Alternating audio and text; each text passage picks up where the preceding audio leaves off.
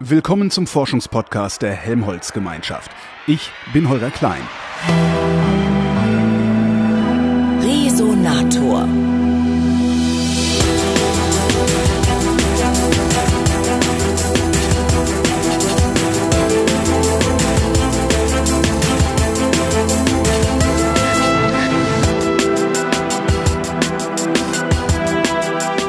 Mir gegenüber sitzt der Diplom-Geophysiker Rüdiger Giese, der gehört zum Geoforschungszentrum Potsdam beziehungsweise zur Bergakademie in Freiberg. Und als ich, ja, jetzt schüttelt er schon den Kopf, äh, normalerweise mache ich das so, das ist jetzt Werkstattbericht, das kriegt sonst hier keiner mit. Normalerweise mache ich so, dass ich frage, was steht denn eigentlich auf Ihrer Visitenkarte, damit ich eine angemessene Einleitung sprechen kann. Und das war so lang und so kompliziert, dass ich mir dachte, Herr Giese, Guten Tag übrigens. Ja, guten Tag. Machen Sie es doch mal selbst. Herr Giese, was steht auf Ihrer Visitenkarte?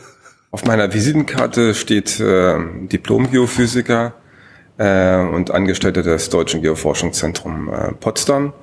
Und äh, ich arbeite in der Sektion Geomechanik und wissenschaftliches Bohren und dort bin ich Arbeitsgruppenleiter für die Untertageseismik.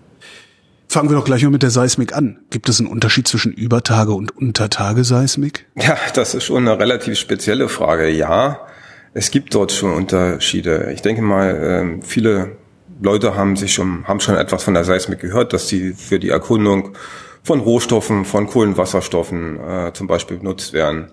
Äh, und manche haben vielleicht auch schon äh, große Vibratoren an der Oberfläche fahren sehen, mit denen akustische Wellen in den Boden appliziert werden. Und äh, das ist äh, klassische Oberflächenseismik. Das heißt, ich arbeite an der Oberfläche und wir arbeiten, wie der Name schon sagt, äh, mit allen Geräten, die wir haben, unter Tage. Äh, Vibratoren? Also habe ich jetzt noch nie irgendwo gesehen. Nein, wie, selbst wie in Berlin sind die schon gelaufen.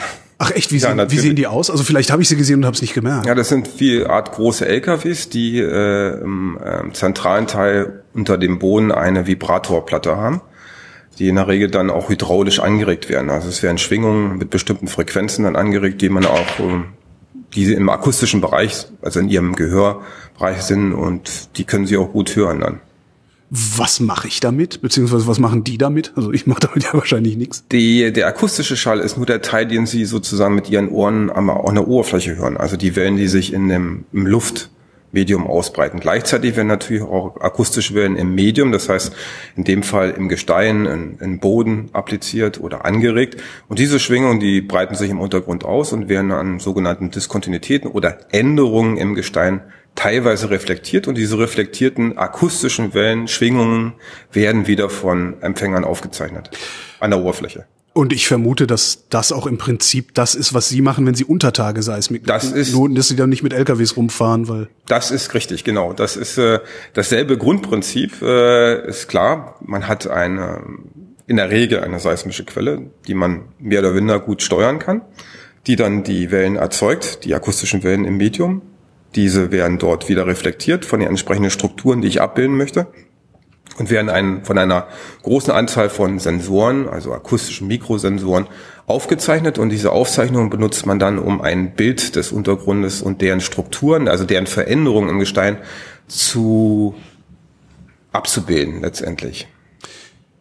Müssen Sie dazu wissen, wie das Gestein eigentlich auszusehen hat, wenn Sie die Veränderung also Vorwissen ist in der Regel äh, immer gut zu haben, um dann letztendlich auch die eine Verbesserung in der Interpretation zu haben. Aber nein, eigentlich ist es so, man kann diese Methodik überall einsetzen und äh, per se erstmal Informationen über Strukturänderungen im Untergrund ermitteln, die dann später sozusagen zusammen mit Geologen, also auch interpretativ ausgewertet werden. Das heißt, die Struktur ist eine Sache, aber das Verständnis zu entwickeln, was dahinter steht an Geologie, dafür ist natürlich ein gewisses geologisches Grundwissen der Leute vor Ort auch notwendig. Wenn Sie sagen Interpretation, heißt das, dass wir gar nicht genau wissen, was da unten ist? Das eine, das eine sind die äh, physikalischen Abbilder dieser Strukturen. Aber das ist äh, nicht unbedingt ein eindeutiger Prozess. Das heißt, äh, es können solche Reflektoren verschiedenste Ursachen haben. Das können Störungen sein, die besonders interessant zum Beispiel im Tunnelbau sind. Aber äh, es können einfach auch geologische Formationswecke sein. Von einem Gneis zu einem Granit zum Beispiel. Also alles, was äh, unterschiedliche Medien, die eine unterschiedliche Härte, wir nennen das Schallhärte, aufweisen. Ja. Das heißt, zum Beispiel eine unterschiedliche Schallgeschwindigkeit verursachen. Sie können sich ja leicht vorstellen. Versuchen Sie mal dort solche Geräusche durch einen lockeren Sandboden zu schicken und überlegen Sie mal, was dort ankommt oder durch ein hartes Gestein, wo Sie es mit dem Hammer raufschlagen. Ja. Dann merken Sie schon den Unterschied und können sich schon vorstellen, das eine ist schallhärter und leitet den Schall besser als zum Beispiel lockerer Sandboden, der viel dämpfen tut. Ich hätte jetzt exakt, ich hätte jetzt exakt andersrum gedacht, weil ja in dem lockeren Sandboden so viel Hohlraum ist, wo der Schall durch kann. Ja, das führt eher zu Streuung letztendlich und damit ja. zur energetischen Verringerung der, der Schwingungswerte.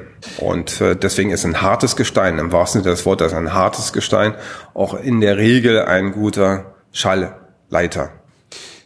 Wie genau erzeugen Sie den Schall, den Sie da durchleiten? Ach, das äh, passiert in unterschiedlichsten äh, in unterschiedlichster Art und Weise. Das heißt, es richtet sich auch ein bisschen nach den Frequenzen. Das heißt also der Schwingungsdurchgänge, also zeitlichen Durchgänge sozusagen, also der Tonhöhen, würde man in der Musik äh, vielleicht sagen, ja. die ich dort äh, erzeugen möchte. Und danach richtet sich so ein bisschen auch die Methodik, mit der ich die Schallwellen erzeuge. Wenn ich im niederfrequenten Bereich zum Beispiel bin, wieder eine Oberfläche, das heißt von 10 bis 100 Hertz, dort habe ich in der Regel, dort äh, kann ich das mit Sprengungen machen.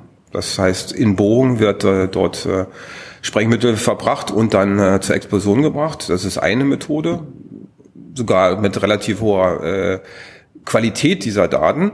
Eine andere, aber natürlich ist es nicht ganz so preiswert, überall Bohrlöcher ähm, letztendlich zu bohren, dann auch die Bohrkosten muss man berücksichtigen. Deswegen naja, hat sich über vielleicht die Jahre, finden die Leute das auch nicht so cool, wenn ständig irgendwo was explodiert, oder? Das ist sicherlich auch ein Punkt, äh, gerade im urbanen, also im städtischen Bereich ist das sicherlich äh, nicht unbedingt die erste Wahl, sondern da setzt man in der Regel dort auch häufig, sehr häufig äh, Vibratoren ein, die ihre Energie über einen längeren Zeitraum, 10, 20 Sekunden lang in den Boden sozusagen anregen und damit die einzelne Schwingungsamplitude relativ klein ist im Verhältnis zum Beispiel zu so einer Detonation, die eine hohe Energie in einem kurzen Zeitraum äh, erzeugt, äh, wird hier die Energie besser verteilt oder über längeren Zeitraum verteilt. Das sind kleinere Amplituden, damit entstehen deutlich weniger Schäden. Und äh, man kann vor allem auch diese sogenannte Peak Force, nennt man das, also auch die die Amplitude mit der und die Schwingungshöhe, mit der man letztendlich dort diese äh, Wellen erzeugt, auch natürlich genau kontrollieren und steuern. Das ist ein weiterer Vorteil. Das ist sozusagen im niederfrequenten Bereich. Wir arbeiten im Unterthemenbereich mit noch höheren Frequenzen in einige hundert bis einige Kilohertz Bereich, die man auch noch gut hören kann. Das menschliche Gehör geht ja etwa, wenn man das entsprechende Alter noch nicht erreicht hat, bis circa 20 Kilohertz. Zumindest sollte es das gehen. Ja. Und äh, insofern äh, kann man äh, benutzen wir dort eine andere Technik. Das sind sogenannte magnetostriktive Vibratoren. Das sind also elektrodynamische Schwinger, mit denen ich höhere Frequenzen, aber mit kleineren Amplituden erzeugen kann da sehen Sie schon sozusagen, jetzt würde natürlich Ihre Frage sein, warum setze ich denn nicht diese großen Vibratoren ein, die ich an der Oberfläche haben? Die haben ja große Energie. Der eine Antwort ist natürlich, ich habe normalerweise nicht den Platz untertägig, um die einzusetzen. Und zweitens ist natürlich die Aufgabenstellung auch eine andere. Von der Oberfläche reichen mir Auflösungen, da sind wir beim nächsten Begriff. Mhm. Was ist eine Auflösung? Also das heißt, wie klein oder wie groß können Objekte sein, die ich noch mit Hilfe dieser akustischen Wellen erkennen kann.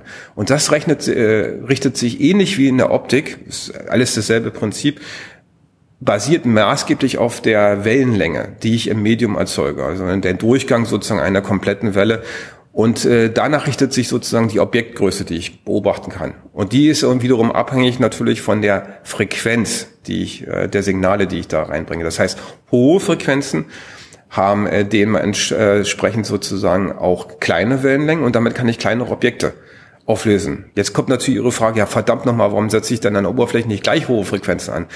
Da kommt natürlich wiederum ein anderes Prinzip der Physik bei uns äh, in die Quere, und zwar ist der sogenannte Erdfilter. Das heißt also, Niedrige Frequenzen werden über größere Strecken geleitet als hohe Frequenzen. Das heißt, ich muss vorher ganz genau wissen, in welcher Entfernung möchte ich was abbilden und dementsprechend die Wahl meiner Methode und meiner Quelle und auch meiner Sensoren, also meiner Empfänger, müssen entsprechend äh, ausgewählt sein. Deswegen gibt es eben bestimmte Bereiche, äh, auch in der Seismik, die sich da unterscheiden. Ich muss also immer genau wissen, wie tief muss ich, wie weit, wie tief muss ich gucken, um und was möchte ich dort noch auflösen und dementsprechend sozusagen, und wie groß sind die Objekte, die ich auflösen möchte, und dementsprechend muss ich die Methode auch wählen, die ich dann anwenden kann. Das heißt aber doch auch, dass Sie dann irgendwo an ihre Grenzen stoßen, weil sie sagen müssen, die Entfernung desjenigen Objekts, das ich auflösen möchte, ist so weit entfernt, dass ich mit den Frequenzen, die ich da hinschicken kann, nicht mehr dahin komme. Richtig. Richtig, das ist absolut, das ist absolut äh, richtig und ähm, das ist auch so einer der, wie soll ich sagen, wenn man am Anfang des Studiums ist, einer der Überlegungen, die man äh, relativ frühzeitig eigentlich erkennen muss. Äh, das heißt, welche Aufgaben sind für mich eigentlich lösbar und welche sind es eher ja, nicht. Ja. Und das muss ich natürlich auch dementsprechend äh, den Partnern oder den äh, Kollegen, die solche Methoden noch anwenden wollen und die uns zum Beispiel oder andere äh, aus dem Bereich der Seismik anfragen, auch von vornherein gleich sagen, was ist seriös und was ist nicht seriös.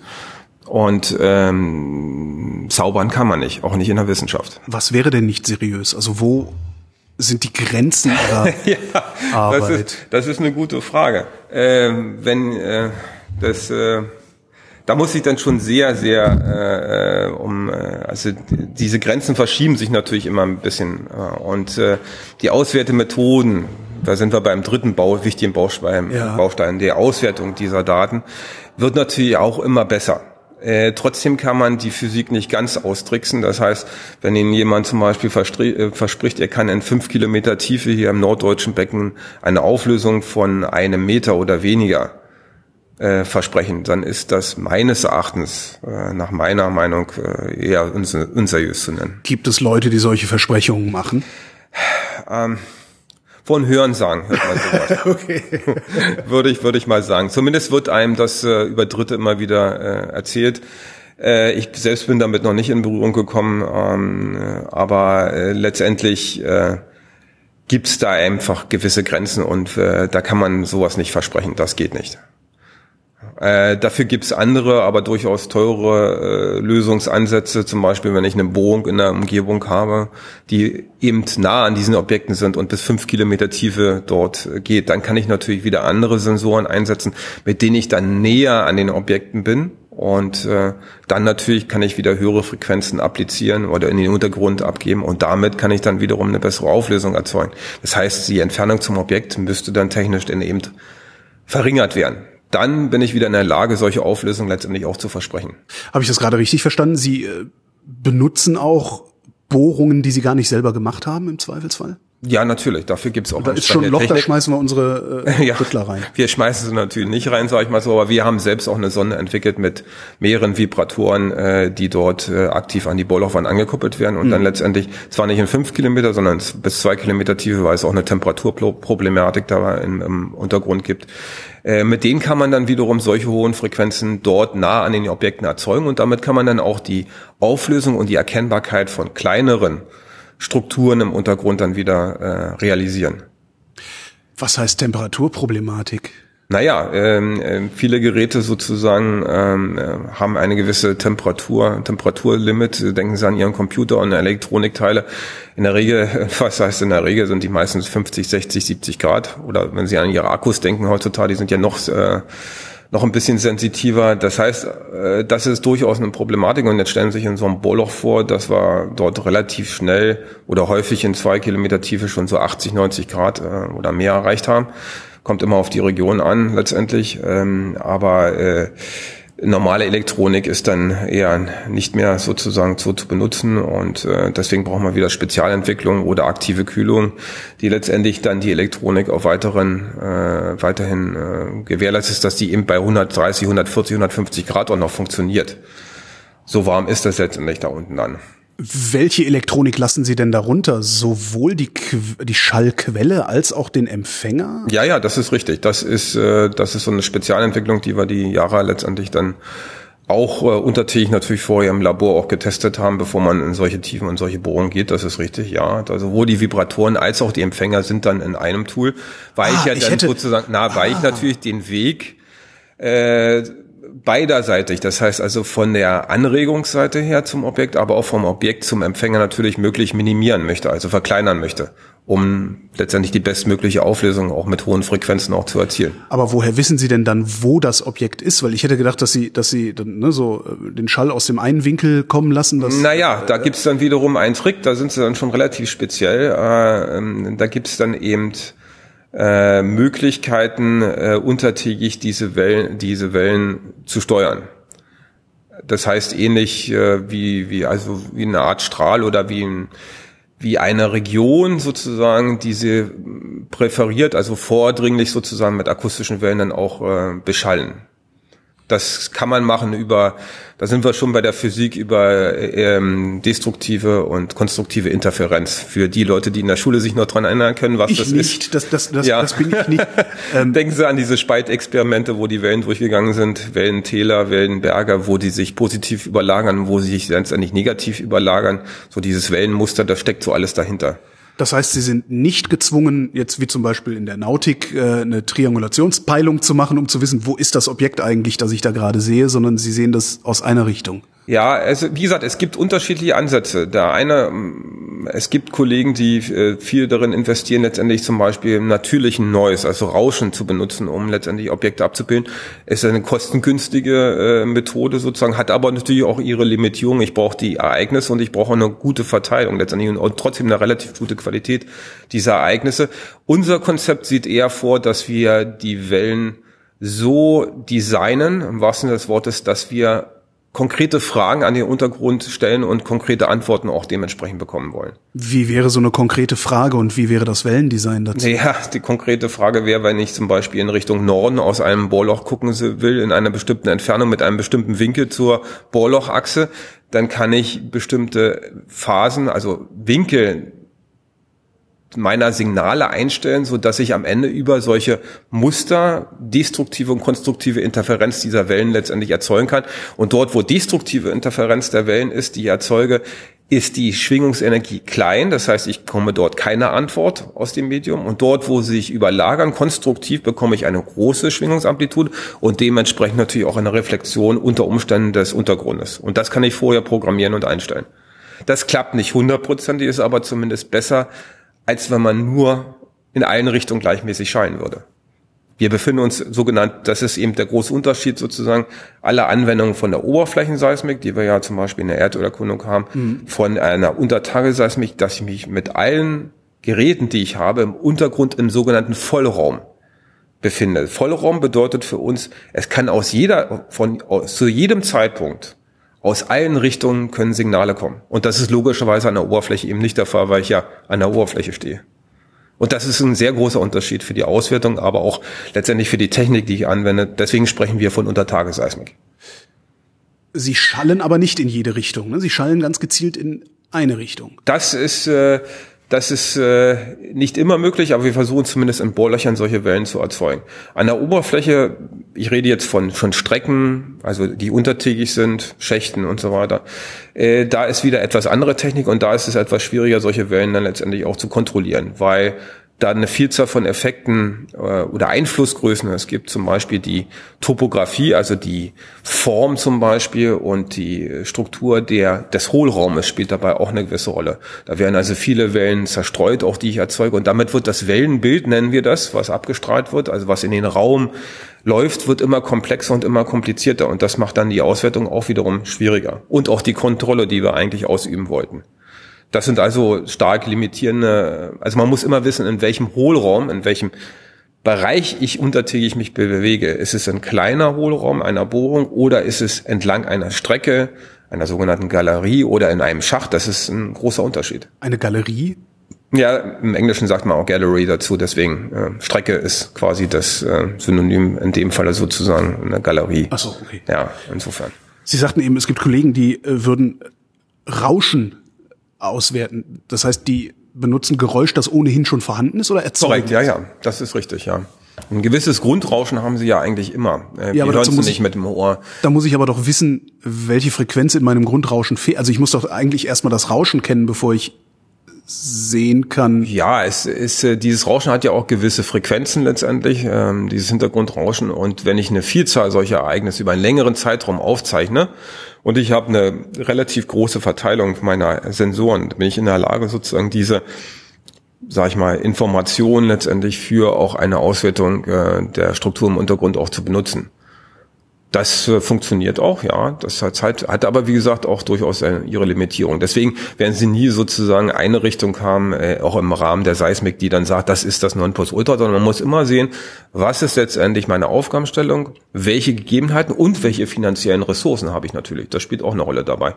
Nicht alles, was, ähm, wie soll ich sagen, es gibt Methoden, die einfach zum Zuge kommen, auch weil letztendlich das Geld für eine entsprechende Erkundung meistens oder häufig nicht äh, in dem Maße auch vorhanden ist, sondern man sucht immer nach etwas preiswerteren Alternativen, um gegebenenfalls auch die Aussage, die ich haben möchte, auch zu erzielen.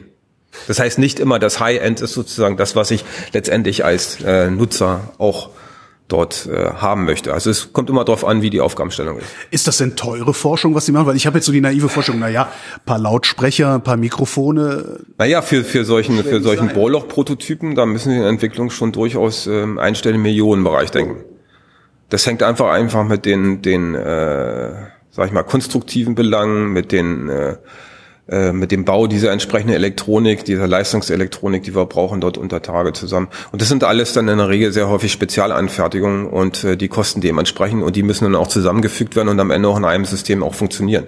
Und das ist keine Selbstverständlichkeit. Und da muss noch das Loch gebohrt werden, was wahrscheinlich auch nicht ganz günstig ist. Naja, das ist äh, sicherlich, äh, wir wissen ja selbst in Geothermieprojekten und an anderen Projekten ist generell, äh, sind die Baukosten ein, ein sehr wesentlicher Faktor, der letztendlich auch die Machbarkeit von solchen Projekten auch bestimmt. Deswegen ist man natürlich bestrebt, mit jeder Bohrung auch einen Treffer zu landen. Und deswegen braucht man wiederum Tools oder eine entsprechende Prospektion nennt man das, also Erkundung, dass man weiß, wo ist es denn am erfolgsversprechendsten, solche Bohrungen zu setzen. Und da ist eben die Seismik einer dieser geophysikalischen Methoden unter mehreren letztendlich, die letztendlich dann häufig zum Zuge kommen und meistens auch vielleicht so ergänzend äh, mit anderen Methoden zum Zuge kommt, um einfach die Aussagekraft zu erhöhen. Das heißt, jede geophysikalische Methode hat letztendlich einen physikalischen Parameter, der ausgewertet wird, der also das Medium in der Summe beschreibt. Das heißt, je mehr Parameter, also Werte ich von dem Medium oder der interessierenden Struktur habe, umso besser kann ich natürlich diese Struktur auch beschreiben und damit auch mein Ziel letztendlich auch treffen und äh, bekommen. Was wären denn andere geophysikalische Methoden als Seismik? Also Zum Beispiel magnetische Messungen. Das ist eine wichtige äh, Informationsquelle gravimetrische, das heißt also Messungen des Schwerefeldes. Das sind äh, in der Regel sehr interessante komplementäre Messungen letztendlich auch zur Seismik. Ähm, viele Zahl von anderen ele elektromagnetischen äh, Messungen, die letztendlich dort äh, elektrische Widerstandsmessungen auch ein wichtiger Parameter. Das sind also alles Größen, die letztendlich so ein Medium im Untergrund besser beschreiben können. Und je mehr ich über das Medium weiß, umso besser ist dann letztendlich auch meine Zielprognose für das, was ich letztendlich dort erkunden will. Wenn Sie Medium sagen, dann meinen Sie ja Gestein, Gesteinsschicht. Gesteinsschicht, so, genau so ist es, ja, richtig. Gesteinsschicht ist richtig. Die wechseln sich ja nun ab, sowohl mhm. in der Tiefe als auch in der Breite. Lateral nennen wir es. Seit, Lateral, okay. Genau. Mhm. Gucken Sie sich diese Schichten in ihrer Gesamtheit an oder in Ausschnitten, wenn Sie da drauf gucken? Naja, das äh, kommt natürlich auch wiederum auf die Aufgabenstellung an und deswegen, welche Methode ich benutze, mit welcher Auflösung und dann bekomme ich dann sozusagen natürlich auch Informationen aus einem größeren Abschnitt der, des, der Erdkruste zum Beispiel.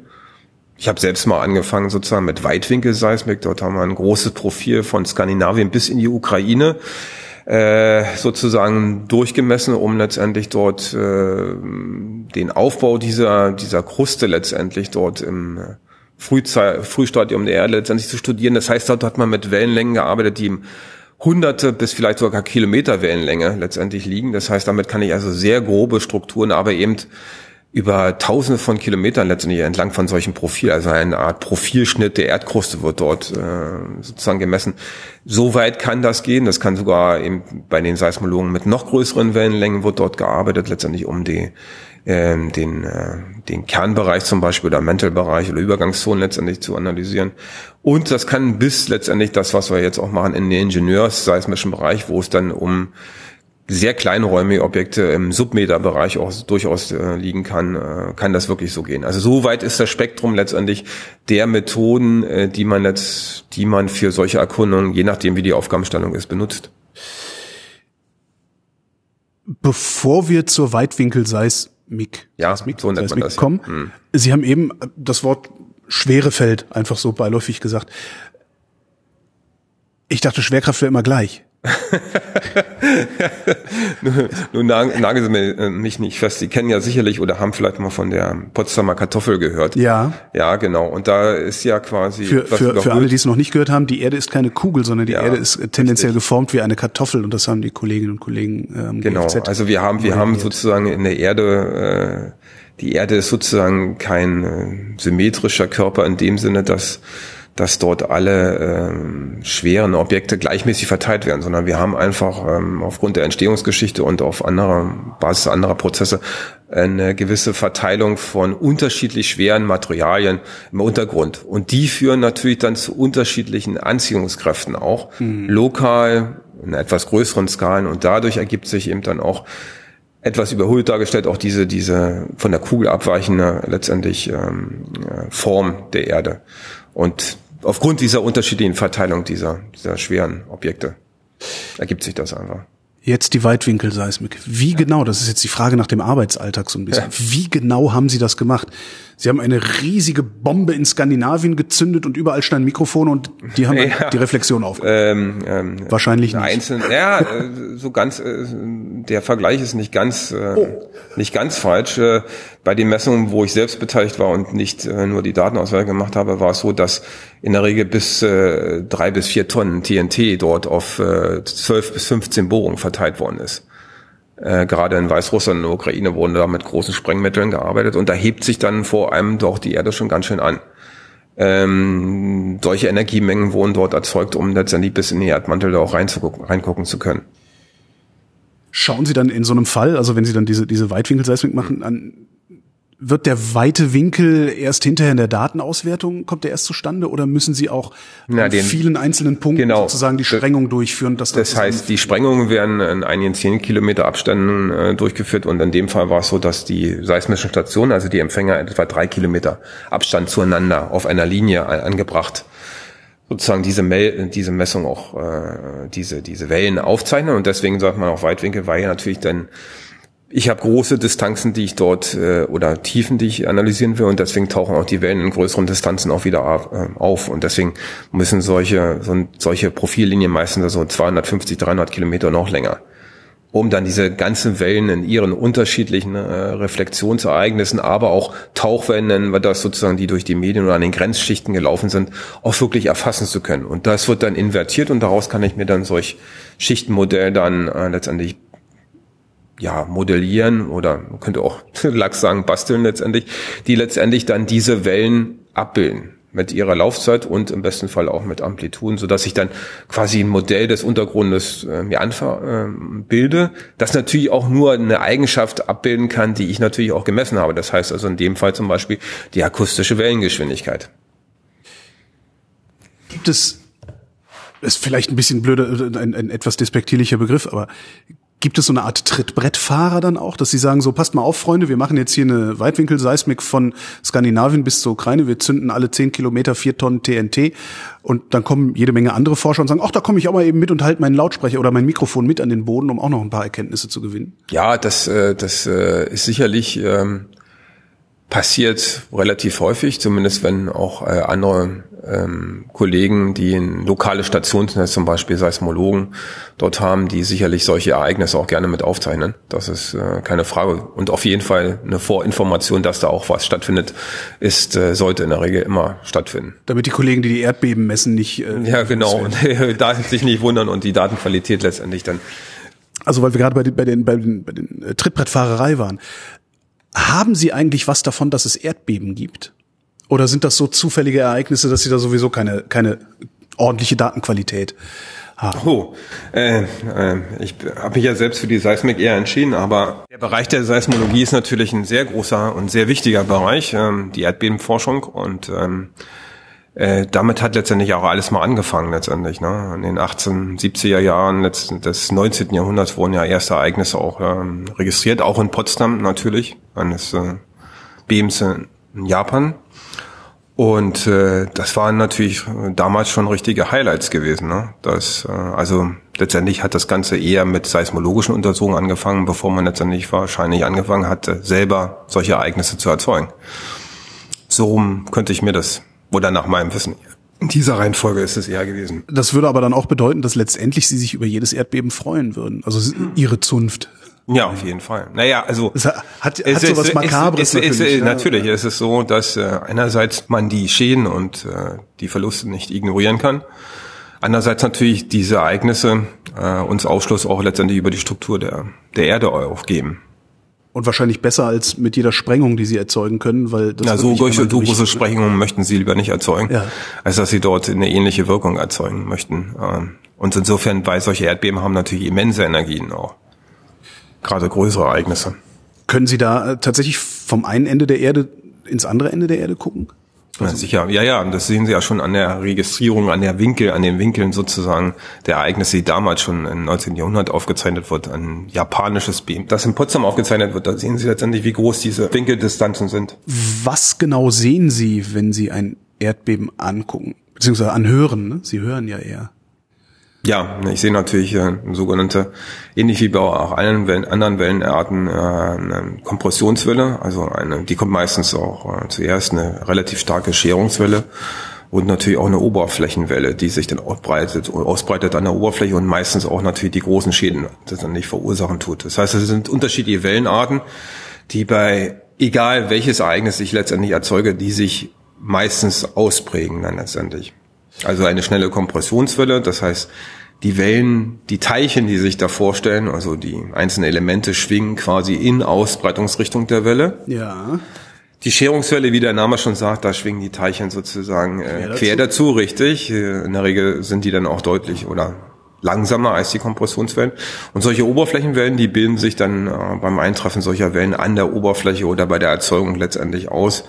Äh, da gibt es unterschiedliche Arten wieder, die sich auch in der Schwingungsrichtung entlang dieser Oberfläche unterscheiden. Also es gibt verschiedene Arten dieser Wellen, die man aber auch dann dementsprechend, da ist wieder eine weitere Unterteilung, in Spezialwissen, äh, bestimmte Kollegen werten zum Beispiel vor allem Oberflächenwellen aus und benutzen die letztendlich dann für Erkundungsmethoden zum Beispiel. Auch das gibt es. Das ist äh, unterschiedliche Wellenarten geben unterschiedliche Antworten wieder. Haben Sie denn dann da äh, letztendlich immer eine Batterie von Standardmikrofonen in der Erde stecken für den Fall, dass ein Erdbeben kommt, so dass Sie dann auch oh. entsprechende ja, geologische Daten äh, aus diesem Zufallsereignis ziehen können? Hm, wie gesagt, ich bin selber kein Seismologe, aber letztendlich, wir bewegen uns also dort auch meistens im niederfrequenten Bereich, also mhm. im einigen Herzbereich letztendlich oder sogar noch weniger. Und dafür gibt es dann wiederum entsprechende Geräte, die dort besonders sensitiv sind. Manchmal möchte aber auch man auch das gesamte Spektrum, also Breitband, aufnehmen. Das hat äh, viele Vorteile, wenn ich eben ein großes Spektrum, also ein großes Signalspektrum, so eine Signalfrequenz, das gesamte Ereignis auch aufzeichnen kann, kann ich den Prozess der Erzeugung und der Ausbreitung der Wellen sozusagen natürlich besser wieder verfolgen. Mhm. Und äh, für jeden dieser Frequenzbereiche gibt es meistens meistens einen Sensor oder einen bestimmten Typus von Sensoren, den, der besonders sensitiv für diese Frequenzen äh, ist. Und den wählt man sich dann in der Regel aus. Was ja, welche geologischen Zustände kann ich denn bei so langen Frequenzen überhaupt sehen?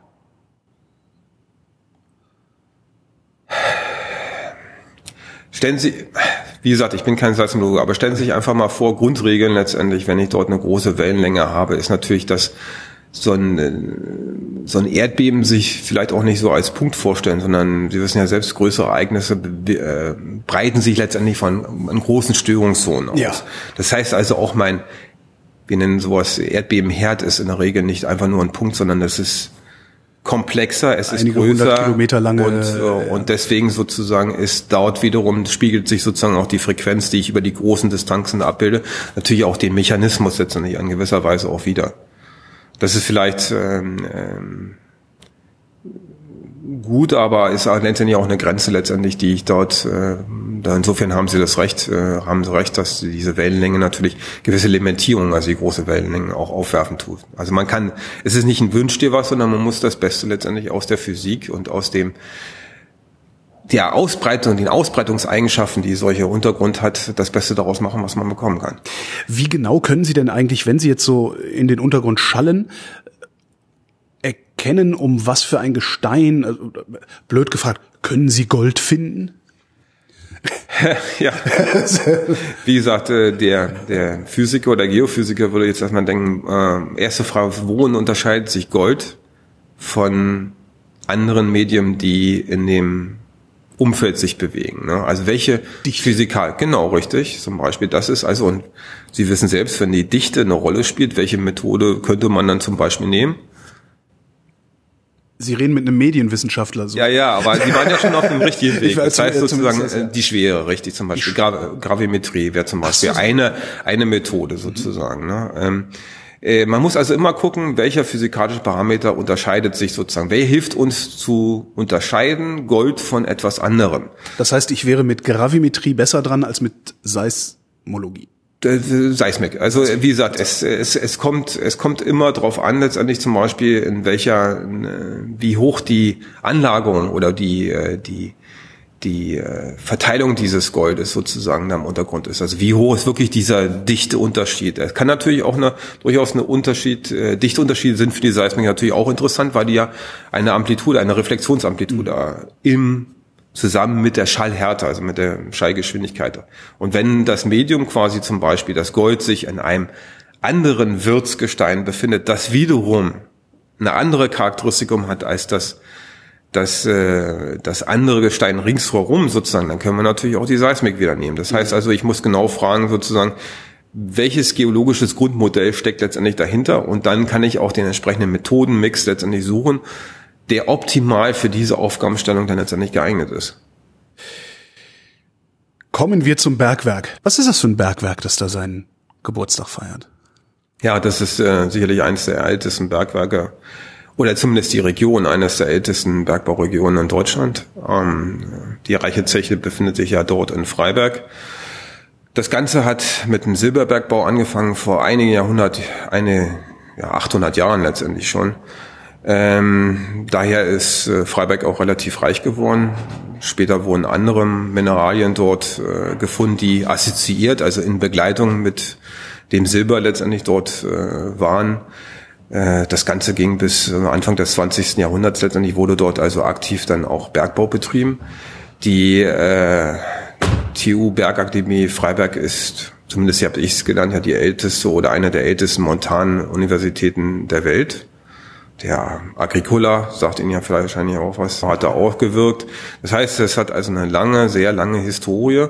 Und umso glücklicher war letztendlich auch der Umstand, dass äh, nach dem Schließen des Bergwerks oder des aktiven Betriebes, dass äh, letztendlich die reiche Zeche unter anderem letztendlich äh, in den Besitz der Universität dann übertragen worden ist als äh, Lehr- und Forschungsstätte. Und äh, davon profitiert sicherlich Freiberg, äh, die Universität dort entsprechend. Sie sagten gerade, also 100 Jahre reiche Zeche mit dem Silberbergbau angefangen wir hatten vorhin den Begriff der Exploration. Also ich gucke, hm. ich gucke irgendwie in den Boden, um zu sehen, ob es sich lohnt, danach irgendwas zu graben. Hm. Das kann ich mir bei Öl jetzt ganz gut vorstellen, weil das sind riesige Kavernen, in denen Öl hm. schwimmt. Das, hm. das, das sieht man irgendwie. Aber Silber, das sind ja vergleichsweise kleine Adern. Wie exploriert man sowas? Naja, vor allen Dingen, wie hat man es damals exploriert? War das ein Zufall? Naja, vor einigen Jahrhunderten ähm, ist man eher sozusagen vom Erfahrungsschatz ausgegangen. Ja. Das heißt, ich hatte ein gewisses Modell letztendlich würde man heutzutage sagen, äh, der Strukturen, an denen letztendlich diese äh, Silbererze gebunden sind. Das heißt, ich hatte Erfahrung sozusagen, an einem, von einem Punkt auf den nächsten Punkt zu schließen. Ja. Das hat häufig geklappt. Also bevor man das Wort Modell eines Untergrundes kannte, hatte man letztendlich eine gewisse Erfahrung. Also hier Wenn liegen ich das, bestimmte Steine rum, die genau, immer rum. In der Regel ist es so zum Beispiel, ist es assoziiert, wenn man das in Verbindung mit anderen Gesteinen letztendlich. Und wenn ich die finde, ist wahrscheinlich die Wahrscheinlichkeit hoch, dass ich letztendlich auch silberführende äh, Gesteine finde. Und äh, nach diesem Erfahrungsschatz, der dann immer tradiert worden ist, also immer weitergeleitet worden ist, ist man äh, sicherlich einige hundert Jahre in der Nähe der Oberfläche natürlich relativ gut gefahren. Ähm, da war ja der Aufwand auch etwas geringer. Später musste man ja natürlich immer wieder, immer tiefer gehen, das dann auch andere letztendlich Herausforderungen dann äh, mit sich gebracht hat. Allein diese ganze Wasserwirtschaft, die sehen. Also das heißt, Wasser, Wasser sagt man, ist der, ist der Freund des Bergmanns, aber auch einer, einerseits hasst er ihn auch. Er muss, er benutzt ihn letztendlich zu ähm, Antrieben, zu, also um, um letztendlich auch äh, Menschen zu transportieren, zum Beispiel Energie zu erzeugen. Aber andererseits äh, ist es eben auch äh, Wasser ist auch störend. Ich muss damit irgendwo hin, ansonsten komme ich nicht in größere Tiefen, weil das Wasser ja da unten anstehen tut. Also ja. ich muss Wasser wegtransportieren, aktiv, damit ich dann letztendlich an die, in die größeren Tiefen komme. Insofern ist die Wasserwirtschaft also im Bergbau immer ein großes Thema. Und ähm, in Freiberg war es dementsprechend natürlich auch der Fall. Und äh, ja, später, um auf Ihre Frage zurückzukommen, ja. Erkundung, äh, wie gesagt, da steckt auch so ein bisschen dann auch der Erfahrungsschatz drin. Ähm, häufig sind solche, solche Lagerstätten, äh, also Anreicherungen solcher interessanten ähm, Ressourcen äh, an bestimmte Genesen, also Bildungsprozesse gebunden. Zum Beispiel brauche ich Wasserwege, wo dann größere Konzentrationen sich äh, anlangen. Das heißt, Wasserwege heißt schon, wo können dann Wasser fließen? Wasser fließt meistens nicht nur im intakten Gestein, sondern in der Regel entlang von Störungen. Das heißt, aha, Störungen, das heißt, das sind Diskontinuitäten, das heißt, also das Gestein ist irgendwo zerbrochen und solche zerbrochenen Bereiche sozusagen kann man wiederum erkunden. Das heißt, nicht jede gestörte Struktur ist zwangsläufig dann silberführend, aber es ist zumindest ein weiterer Hinweis darauf, dass dort etwas sein könnte, sagen wir es mal so. Sie suchen also nicht nach Silber, sondern Sie suchen nach günstigen Bedingungen für Silber. Korrekt. Und da bohren sie dann halt äh, dann tatsächlich physisch rum, um zu sehen, ob da wirklich Silber ist. Ja, bohren würde man normalerweise im zweiten Schritt und zuerst sollte man gucken, dass ich großflächig das vielleicht erkunde und dann die Bohrung wieder an die richtige Stelle setze. Nee, das, das meine ich mit. Genau, richtig. Ja, ja, richtig. Bohren, um zu gucken, das ist, das, das ist unser, das sollte unsere Aufgabenstellung sein. Mal, ja. Manchmal ist es auch so, dass die Kollegen dann vorher schon anfangen zu bohren, aber das ist immer so. ja, das ist auch immer eine, meistens eine Kostenfrage. Und was ich natürlich selber in der Hand habe, das heißt also, was ich erbohrt habe und in die Hand nehmen kann, dem traue ich sozusagen auch als Mensch natürlich erstmal mehr als irgendwelchen physikalischen Modellen, die ich habe, die also theoretisch durch Messdaten zwar gemessen worden sind, aber ein Stück Gestein in der Hand zu haben und das selber zu sehen, ist immer etwas anderes noch. Ich denke gerade, ist das Wissen darum, dass der Erdkern aus Nickel und Eisen besteht, auch nur ein physikalisches Modell oder wissen wir das? Weil wir haben da ja noch nicht so hingebohrt. Ja. Ne? Das fragen Sie, das fragen Sie einen Geophysiker sozusagen, der dessen Antwort natürlich äh, klar sein muss, äh, dass er natürlich seinen Daten und seinen Messungen letztendlich auch Vertrauen tut. Ja. Das ist äh, nicht nur eine Frage natürlich des Vertrauens. Sehen Sie, Sie können sich das auch so vorstellen, als Wissenschaftler engt man häufiger den Modellraum sozusagen ein. Das heißt, in der Regel ein guter Wissenschaftler wird immer Skepsis haben. Das heißt also, welche anderen Ursachen kann das Ganze auch noch haben? Und wenn ich, nachdem ich alles andere reduziert habe, nur noch zu einer Lösung letztendlich komme, die mir meine Messdaten erklären tut, dann ist es wahrscheinlich die Lösung. Das ist der Sherlock Holmes Ansatz. Ja, genau so ist es. Richtig. Das heißt, wir gehen weiterhin davon aus, dass wir äh, einen äh, Kern aus Nickel und Eisen haben. Hm, ja, okay. Äh, zurück zur Zeche. Die, äh, hm. die haben mit Silber angefangen, sagten Sie. Hm. War das, äh, war das zum Schluss kein Silberbergbau mehr? Nein, äh, das Silber, äh, Sie müssen sich ja mal vorstellen, auch heutzutage würde man wahrscheinlich, oder wird man auch Silber antreffen, aber das ist immer die Frage, wie hoch ist der Aufwand, wie groß ist der Kostenaufwand und wie angereichert ist letztendlich das Silber dann noch. Ne? Später gab es eben andere Mineralien, äh, Galenit und also Bleiverbindungen zum Beispiel, die da drin sind die, äh, die für uns als Normalnutzer nicht, vielleicht nicht so, so gegenwärtig sind wie Silber, wo jeder dann letztendlich Gold, goldene Augen, wollte ich schon sagen. Also ja, Silber einen Blick kriegt und sagt, und damit kann ich was anfangen und das hat für mich einen Wert. Sondern es gibt ja viele Rohstoffe, die im Untergrund äh, wichtig für die chemische Industrie sind, für andere Veredelungsprozesse. Nehmen Sie zum Beispiel heutzutage das Thema Batterien und so weiter, was wir da alles an, an äh, mineralischen Rohstoffen brauchen, das ein Riesenproblem in der Zukunft darstellen kann. Das heißt, wo will ich diese ganzen Mineralien herkommen? Wie recycle ich die ganze Sache sozusagen, dass das nicht nur eine Einbahnstraße wird? Da sind wir so schnell letztendlich an Verwertungsketten, an diesen ganzen Begriffen äh, dran, die uns durchaus äh, in der Zukunft doch eine Menge, Menge Probleme sozusagen ähm, bereiten können. Und insofern war das Leben eines Bergmanns sozusagen, der oder der nach Silber nur gesucht hat, ein relativ eindeutiges Leben. Und äh, Silber hatte einen gewissen Wert damals, hat heute auch seinen Wert. Und damit kann jeder etwas anfangen. Aber es gibt eine Vielzahl von, von Metallen, die für uns oder metallischen und Rohstoffen, die und die wir, auch wenn es nur Kleinstbestandteile sind, ja. heute zum Beispiel Geräte, ihre Geräte, die sie da haben, ja. so nicht funktionieren würden. Das sind in der Regel geringe Mengen, aber äh, das ist äh, durch, kann durchaus eine Herausforderung sein, die dann auch zu finden. Coltan ist in jedem Handy mhm. und solche Sachen. Ne? Ja, ja. Insofern, insofern äh, stellt sich sozusagen diese Frage eines modernen Bergbaus, wie man, äh, wie man den aufstellt und vor allem äh, es ist ein sehr komplexer sehr komplexe äh, Sichtweise, die man da haben muss, um letztendlich diese Rohstoffsicherheit, die wir ja alle letztendlich irgendwo brauchen, auch zu gewährleisten. Das sind nicht nur technische, das sind natürlich auch politische Aspekte. Das heißt, ja. das gesamte Spektrum, was man sich vorstellen kann, spielt eine gewisse Rolle. Dass jetzt die das, reiche Zeche hm. erst Silber ausgespuckt hat, dann irgendwann noch andere Mineralien ausgespuckt hat, die man auch gut gebrauchen konnte.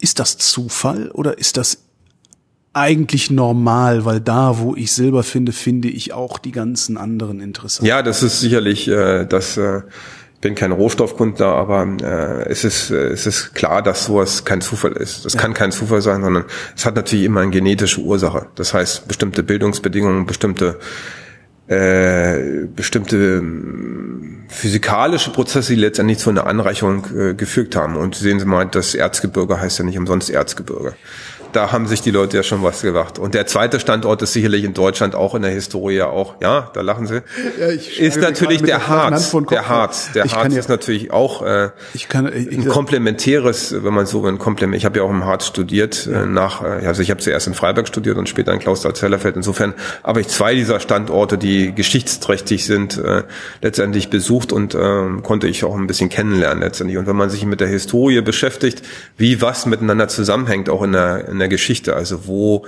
die entsprechenden Münzen geprägt worden sind, wer hatte welches Geld zur Verfügung, was brauchte ich für eine entsprechende Verhüttung und so weiter, wo sind die Wälder des Harzes hin und so weiter. Also alles hängt miteinander zusammen. Wir leben in einer Kulturlandschaft, die letztendlich sehr weit zurückreicht und da sind solche Leuchttürme wie zum Beispiel die Reiche Zeche im Erzgebirge, aber auch letztendlich in Goslar, wenn Sie sich das äh, Schaubergwerk dort betrachten, natürlich äh, Blicke in die Historie, die für uns äh, immer noch sehr, sehr wertvoll ist. Und da verstehen wir letztendlich, warum wir dahin gekommen sind, wo wir jetzt sind und welche vielleicht Probleme wir in der Zukunft vorgenannt sozusagen Rohstoffgewinnung oder Rohstoffsicherheit herstellen, letztendlich in der Zukunft auch reinlaufen können.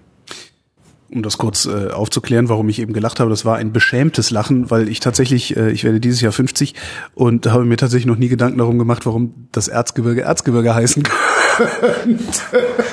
Ja. Ja, ich, ich hoffe, dass es nicht nur mir so ging, falls doch, äh, dürft ihr. Äh, naja, sehen Sie mal, im, im früheren Zeitalter war ja die Erzgewinnung letztendlich und der Bergbau ich will ja heutzutage keinem nahe treten, aber deutlich stärker sozusagen in der Gesellschaft verankert war, verankert als heutzutage. Wir sehen ja äh, die ganze ähm, Rohstoffproblematik und letztendlich äh, das, was wir letztendlich dort als Mensch äh, im Untergrund, aus dem Untergrund brauchen, aber letztendlich auch, was wir damit erzeugen als Kulturlandschaft im positiven wie auch im negativen Sinne. Ewigkeitskosten. Das ne? ja. hängt uns natürlich sozusagen immer immer nach und äh, sobald der Mensch etwas braucht, dann äh, verändert er natürlich dann auch die Natur und äh, im besten Fall kann man nur hoffen, dass sich immer ein neues Gleichgewicht einstellt mhm. auf die lange Zeit. Ist Bergbau überhaupt noch was, was hier bei uns ja großartig durchgeführt wird. Also weil man hört immer, ne, wenn es dann um die seltenen Erden und solche Dinge geht, Afrika, China, ähm, aber hier in Deutschland hört man selten das. Naja, in dem Augenblick, wo letztendlich äh, die Kohle oder der ich meine jetzt die ausgerechnet, Rolle, ausgerechnet mal nicht Kohle, weil das ist so ja, das, was man sofort sieht. Ja, aber wir denken an die Steinkohle haben wir ja zumindest auch untertägig äh, ja äh, arbeiten. Und das hat natürlich große Teile des äh, Wohlstands letztendlich auch in äh, Nachkriegszeiten und auch Vorkriegszeiten letztendlich dann in Deutschland auch generiert. Äh, von da aus her ist es ein riesen Wirtschaftsfaktor gewesen, wo man jetzt nicht nur noch diese Klimaproblematik jetzt am anderen Ende sieht, aber wie gesagt, man muss immer sehen, von wo kommen wir und wo letztendlich gehen wir am Ende hin. Und Kohle ist nur ein Aspekt letztendlich. Ne? Die Ärzte sind ein anderer Aspekt, der zukünftig ja eher eine große Rolle spielen wird und den Energiewandel sozusagen. Wir sehen es ja über die äh, Batterienproblematik oder Akkumulatorenproblematik, stellen sich 40, 50 Millionen PKWs mit ja. Äh, Akkumulatoren in Deutschland fahren, allein in Deutschland. Welche Konsequenzen das auf dem Rohstoffmarkt letztendlich hat. Ähm, Tja, ähm, das ist ein Aspekt, aber wir haben in Deutschland auch durchaus äh, noch größere äh, Werke. Denken Sie zum Beispiel an die gesamte Düngemittelproduktion, Steinsalz, Kalisalz, Stimmt, Salz ist ja auch Bergbau. Ja, das ist richtig. Das wird für, man denkt immer, zum Beispiel beim Steinsalz ist so, ja, klar, ich weiß, wofür ich es brauche. Ne? Fürs Ei. Für das Ei zum Beispiel. Aber wie gesagt, wenn, wenn wir mal wieder einen strengen Winter haben sollten, sozusagen, Streusalz ist auch ein gewisser Wirtschaftsfaktor. Und denken Sie dann an die ganzen Düngemittelproduktionen, Kali, Salz, äh, das natürlich äh, auf dem Weltmarkt auch entsprechend äh, dann mhm. auch gehandelt wird und äh, das natürlich auch äh, eine, eine große Rolle letztendlich bei den äh, bei der Produktion landwirtschaftlicher Güter letztendlich spielt. Äh, insofern haben wir da doch äh, größere Bereiche, die äh, doch derzeit in Deutschland auch im, im Betrieb sind. Ist ja eigentlich ganz witzig, dass sowohl die Vergangenheit unserer Energieerzeugung als auch deren Zukunft unter Tage liegt. Ne? Zumindest teilweise, ja, ja, das ist richtig. Und wir das natürlich aus dem täglichen Leben etwas verdrängt haben und wir da nur einen gewissen Aspekt immer sehen, der dann vielleicht mit Kohle zusammenhängt, aber das letztendlich Energiewandel zu gestalten am Ende auch heißt letztendlich entsprechende Rohstoffe sicher zur Verfügung zu stellen, heißt, das ist die andere Seite. Das heißt, es ist immer ein Abwägungsprozess und das meines Erachtens, das ist meine persönliche Meinung, gibt es da nicht immer nur den einen Weg, sondern die Zukunft sieht auch in der Energiewirtschaft eher vielfältig aus. Das ist jetzt ein typischer, vielleicht politischer Satz, aber, Klingt so, es, aber es, es, ist aber letztendlich ja. die Wahrheit. Es ist nicht die einfache Lösung, die schnell propagiert wird, sondern es ist äh, eine nachhaltige, zukunftsfähige Energieversorgung und Rohstoffversorgung letztendlich zu gewährleisten, ist ein äußerst komplexes Feld. Und äh, Menschen oder Leute, die ihnen schnelle und einfache Antworten geben, naja, also wie gesagt, äh, wäre ich sehr vorsichtig. Haben wir in Deutschland oder sagen wir mal Westeuropa ist wahrscheinlich äh, das interessantere Gebiet, um das geologisch dann zu betrachten. Haben wir genügend Rohstoffvorkommen, um unsere Energieerzeugung der Zukunft, also Solarakkumulatoren und sowas, ähm, selbstständig zu wuppen oder wie, brauchen. Wie gesagt, wie gesagt, Sie fragen hier einen Seismiker und ja, ich bin kein Lagerstättenkünstler. Ich kann da insofern immer nur sozusagen meinen Blickwinkel und ein Schlaglicht aus meinem, mhm.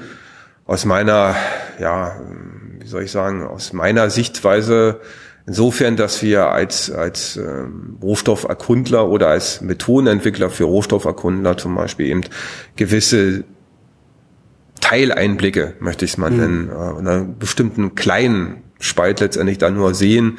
Und äh, insofern äh, ist die Antwort wie häufig Jein letztendlich. Ja. Also okay. für bestimmte Bereiche gilt das sicherlich und äh, das Ganze ist ähnlich wie in anderen Bereichen auch immer eine Frage des Kosten-Nutzens. Das heißt, bestimmte Rohstoffe haben wir natürlich nicht so ausgeprägt hier in, in, Europa wie in anderen Weltregionen. Und der andere Aspekt ist, selbst wenn wir sie hätten, ist es meistens auch eine Kostenfrage. Das heißt, es ist in der Regel aus China zu importieren. Als, zum Beispiel, als, so, aber dann muss man auch am Ende natürlich auch politische Kosten ja. am Ende auch mit einrechnen, die natürlich dann auf der anderen Seite auch dort mit in die Waagschale fallen. Das heißt, es ist auch wiederum keine einfache Antwort, sondern ist von verschiedenen Prozessen letztendlich abhängig. Zurück zum Bergwerk. Hm. Ähm was passiert denn da heute eigentlich noch? Wie gesagt, es äh, heißt ja Forschungs- und Lehrbergwerk. Oh. Das heißt, dort finden also eine Vielzahl von Aktivitäten statt, wo das GFZ, also das Deutsche Forschungszentrum, Geoforschungszentrum, nur ein Player sozusagen, ein Spieler sozusagen dort untertägig ist. Aber wir sind eben seit über 20 Jahren dort schon aktiv. Ähm, dort findet, äh, sind verschiedene, wir nennen das mal Forschungsstände letztendlich dort untergebracht, in dem bestimmte Teilaspekte des äh, Bergbaus heutiger Methoden getestet wird. Getestet heißt sozusagen nicht nur im Forschungsprojekt, sondern das ist eben die Verbindung ähm, von Forschung und Lehre. Dort wird sie auch wirklich praktiziert. Das heißt, mhm. ich habe Forschungsprojekte, an denen aber auch Studenten letztendlich in der Lehre auch mit beteiligt werden. Und das Beste ist vor allem, sie lernen das sozusagen unter, wir wollen das äh, nicht neudeutsch, aber wir wollen es in der Wissenschaft immer als realitätsnah bezeichnen. Jetzt, jetzt, jetzt, jetzt, weiter. ja, ja, realitätsnah heißt also unter den Bedingungen, wie sie untertägig auch letztendlich anzutreffen sind. Äh, das ist auch für uns natürlich ein relativ wichtiger Aspekt als, als Wissenschaftler oder anwendungsnahe arbeitende Wissenschaftler, dass wir, wir nennen das äh, Testräume, Validierungsräume brauchen. Das heißt also, ich kann mir, ich kann mir äh, in Potsdam etwas Schönes überlegen, ich kann etwas entwickeln, ich kann eine Software programmieren oder sonst irgendwas. Oder ich kann in die äh, Werkstatt gehen oder ins Elektroniklabor und kann dort äh, den Kollegen sagen, mit den Kollegen zusammen irgendwie etwas versuchen zu entwickeln was vielleicht funktioniert, aber vielleicht auch nicht funktioniert. Und deswegen brauche ich, nachdem ich solche Ideen oder etwas entwickelt habe, einen Testraum. Ich kann damit ja. nicht in ein untertägiges Bergwerk sofort gehen, weil stellen Sie sich vor, dort arbeiten Leute, der Raum ist meistens äh, begrenzt. Nennen Sie, gehen Sie, waren Sie schon mal in so einen Tunnelvortrieb? Gewesen. In einem Vortrieb noch nicht, aber in einem Tunnel. Ja, ein Tunnel wahrscheinlich häufiger. Wir haben auch früher mal im Gotthard-Basistunnel dort auch ein System entwickelt. Das heißt, es sind beengte Räume ja. und dort stehen Leute. Da sind Arbeitsgänge, die also ständig koordiniert ablaufen. Und wenn da etwas nicht koordiniert abläuft, dann ist auch meistens Gefahr. Ich, äh, Im Verzug, der Raum ist klein, die Menschen ja. sind dort, große Technik, große Maschinen fahren umher. Da muss also jeder wissen, was er auch wirklich tut. Und wo er nichts zu suchen hat, da sollte er auch nicht sein. Das heißt also, ich muss vorher, bevor ich in solche Räume dort meine Systeme oder meine Erkundungssysteme einsetze oder nur daran denke zu testen, muss ich einen Raum haben, der dieses Ambiente, würde ich es mal nennen, also diese Umgebung widerspiegeln tut, also für mich auch widerspiegeln tut, in denen ich diese Geräte testen kann. Und erst wenn sie dort erfolgreich getestet worden ist, dann kann ich zu einer richtigen untertägigen Baustelle, sei es ein äh, Bergwerk gehen, sei es letztendlich eine Tunnelvortriebsort, äh, dann kann ich erst dort wirklich hingehen. Aber testen heißt schon, dass Sie, Sie buddeln da auch weiter in, in Freiberg. Nein, wir lassen dann zum Beispiel Bohrungen letztendlich ja, okay. für uns in unserem Bereich sozusagen zum Beispiel dann äh, bohren, weil Bohrungen sind natürlich nicht nur an der Oberfläche, sondern auch untertägig ein wichtiges Mittel für die Erkundung. Und wenn natürlich diese Bohrung nicht nur für das Gewinnen von Bohrkernen, das heißt für den Stoff dient, sondern letztendlich auch mit entsprechender Technik bestückt werden kann, um diese Ergebnisse aus dem Bohrungsbereich noch in die Umgebung ausstrecken zu können, ist es natürlich ein deutlicher Mehrwert. Und insofern ist es wichtig, solche Bohrungen, solche Testbohrungen auch zur Verfügung zu haben. Sie sagten gerade moderne Bergbaumethoden. Ja, Freiberg zum Beispiel gibt es ein Projekt, das nennt sich zum Beispiel Green Mining. Das heißt, äh, sie versuchen dort über biologische Abbauprozesse zum Beispiel Erze zu gewinnen. Ich bin jetzt kein Experte dort, aber es gibt ein, äh, es gibt das entsprechende Projekt, wo man versucht sozusagen chemisch solche Erze oder Erzbestandteile letztendlich herauszulösen. Das ist zum Beispiel ein Forschungsprojekt. Gezieltes Verwittern lassen einzelner Teile. Ganz einfach wahrscheinlich ausgedrückt, äh, sage ich mal. Aber wenn wäre schon ganz gut, wenn wenn zum Beispiel solches Thema äh, ja. hängen bleiben würde. Also solche solche oh Forschungen, Green genau, solche Forschungen letztendlich werden dort aktiv betrieben kleinräumig natürlich, aber bevor ich sowas natürlich im großen Stil irgendwo anwenden will, muss ich natürlich wissen, was ich tue und ich muss erstmal also auf Experimentsteller-Skala sozusagen dort arbeiten. Und insofern ist natürlich so ein äh, Forschungsbergwerk der ideale Raum letztendlich, um solche modernen Methoden oder neue Methoden äh, für das Mining oder für den Bergbau letztendlich dann auch zu testen. Das ist zum Beispiel also auch ein, ein aktiver Beitrag, den im Augenblick die Forschung dort äh, leisten tut. In Zusammenarbeit natürlich immer mit Industriepartnern. Das ist äh, sollte generell oder in diesem Bereich ist es generell sehr wichtig, von Anfang an möglichst dann die Antwort oder letztendlich die Zusammenarbeit der Praktiker vor Ort zu haben, um nicht einfach in eine ja, falsche Richtung zu laufen. Auch das kann mal kann einem Forscher passieren. Das ist einfach so. Und deswegen ist es gut, immer Industriepartner auch an der Seite zu haben. Das heißt aber dann letztlich auch, dass sie immer die Bedürfnisse der Industrie erfüllen müssen. Bis zu einem gewissen Grad natürlich ja, weil letztendlich, äh, wenn ich anwendungsnahe Forschung betreibe, dann ja. mache ich natürlich etwas für, da steckt es schon im Namen drin, etwas für einen Anwender. Ja. Und äh, insofern, das ist ja auch ein, das nennen wir ja landläufig oder was haben wir als landläufig, äh, nennen wir auch Technologietransfer. Und Technologietransfer hat sich letztendlich ja auch die Helmholtz-Gemeinschaft ähm, äh, auf die Fahnen geschrieben. Und äh, das heißt für mich zumindest immer relativ anwendungsnah auch zu arbeiten. Passiert es denn trotzdem, dass es so, so Heureka-Momente gibt? So, oh, ich habe hier was erfunden. Guck mal, Industrie, damit hast du nicht gerechnet. Es gibt sicherlich. Äh, in der Regel wird man aber dann relativ schnell äh, in die Realität zurückgeholt. Insofern, dass vielleicht das, für was man oder wo man selber sehr stark jubeln tut, letztendlich für den Praktiker vor Ort, vielleicht von keinem großen Wert ist. Trotzdem gibt es natürlich diese Momente. Das wäre, das wäre, wie würde man heute neudeutsch sagen, uncool sozusagen, wenn man das nicht sozusagen empfinden würde. Das gehört mit dazu. Das ist ein Teil der Motivation, die man letztendlich als Wissenschaftler auch hat. Auch mal äh, sich freuen zu können über Sachen, die vielleicht nicht unmittelbaren Nutzen haben. Äh, langfristig nach meiner Erfahrung ist es so, dass eine Großteil dieser, dieser Heroika-Momente aber dann in abgewandelter Form dann doch wieder irgendwo zum Tragen kommen. Man muss nur lange genug, und das ist meistens äh, eher das Problem, nachhaltig und lange genug an solchem Thema auch arbeiten können. Und das ist nicht unbedingt heutzutage immer da gegeben. Also man muss auch, man ist auch als Wissenschaftler immer zum Erfolg verdammt sozusagen, zwar, nach welchem Maßstab er sich auch Jahren, immer, ne? genau, naja, wie gesagt, solche, das Thema, wie gesagt, im Technologietransfer hatten wir auch, es kann sein, also meine, wie gesagt, meine persönliche Meinung wieder, es kann sein, dass sowas nach drei Jahren zumindest zu einer Evaluation reicht. Ein fertiges System, da reden wir eher von acht bis zehn Jahren. Das sind das, die normalen Zeiträume. Ja, das äh, zumindest in den Zeitraum, in dem wir gerade in einer Industrie, die eher konservativ ist, letztendlich arbeiten.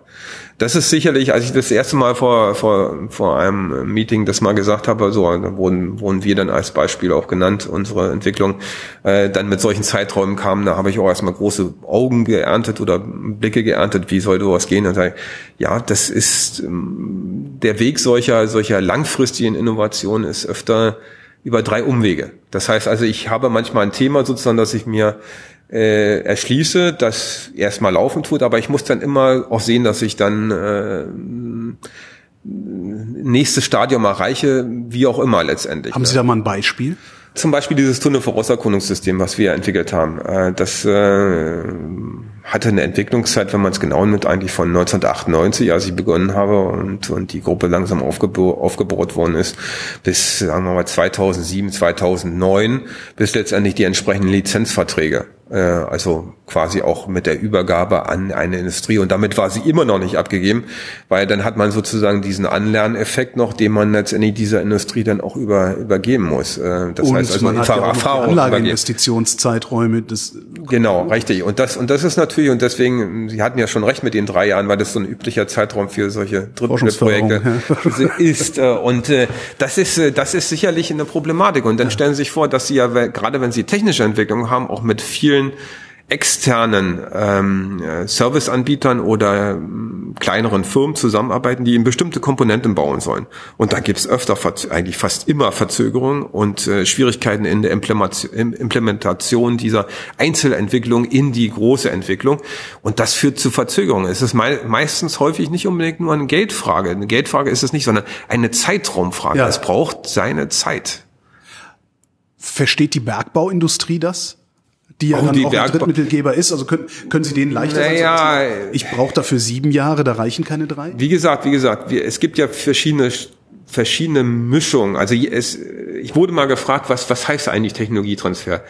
Ähm, meine grundsätzliche Antwort äh, würde sein, sie ist immer anders. Es gibt nicht dieses Schema F. Äh, es hängt von der entsprechenden Industrie an, entsprechende Umfeld, das man analysieren will. Deswegen ist diese Umfeldanalyse ja auch Teil äh, solches Technologietransfers. In welchem Umfeld bewege ich mich? Das ist die, die Überschriften sind alle richtig, aber das Füllen sozusagen mit den entsprechenden Inhalten hängt immer von dem äh, entsprechenden Branche, in der man sich bewegt.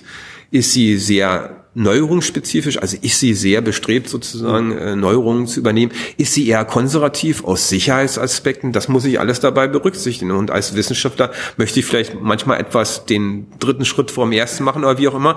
Und da werde ich schnell letztendlich geerdet, im ja. wahrsten Sinne des Wortes, dass man dort nur schrittweise und äh, in, in, in, in vertrauenswürdigen Schritten letztendlich vorgehen kann. Und dann immer versuchen, sozusagen das Ganze nachvollziehbar in entsprechenden abrechenbaren Schritten letztendlich auch zu gestalten. Und das kann einfach dann äh, eine Weile dauern. Und was die Geldmittel betrifft, sage ich mal so, bis man letztendlich wirklich aus der Industrie direkt eins zu eins Geld bekommt, das dauert dann einfach eine Weile. Das heißt, deswegen hat man ja entsprechende Förderungen auch, die natürlich auch immer kontrolliert werden müssen aus solchen Gemeinschaften wie der Helmholtz-Gesellschaft, um letztendlich solche äh, Innovationen nicht unbedingt zu starten, aber letztendlich zu fördern ja. und weiterzuführen, so dass sie letztendlich in ein Stadium geraten, bestenfalls, dass dann so eine Art Übernahmeprozess durch die Industrie, einen aktiven ja. Übernahmeprozess gestaltet wird. Und da ist, wie gesagt, die Bergbauindustrie ähnlich wie die äh, Drilling-Industrie, also von Erstellung von Bohrungen sozusagen eher konservativer. Das liegt einfach mit den Gefahren und mit dem Medium dort unter Ich, ich, sagen, ich vertraue einfach Technik, die robust ist und die ich kenne das und zwei Kilometer Tunnel bohren macht man ja jetzt auch mal nicht in drei Wochen. Nein, das, das ist richtig. Das ist auch ein sehr teurer, teurer Aspekt dabei und äh, da darf möglichst auch nicht schiefgehen. Sie sagten eben das schöne deutsche Wort Tunnelvorauserkundungssystem. Ja. Was ist das? Wie funktioniert das? Ja, das ist ähnlich wie was ganz am Anfang, jetzt kommen wir wieder zum Anfang unseres Gesprächs.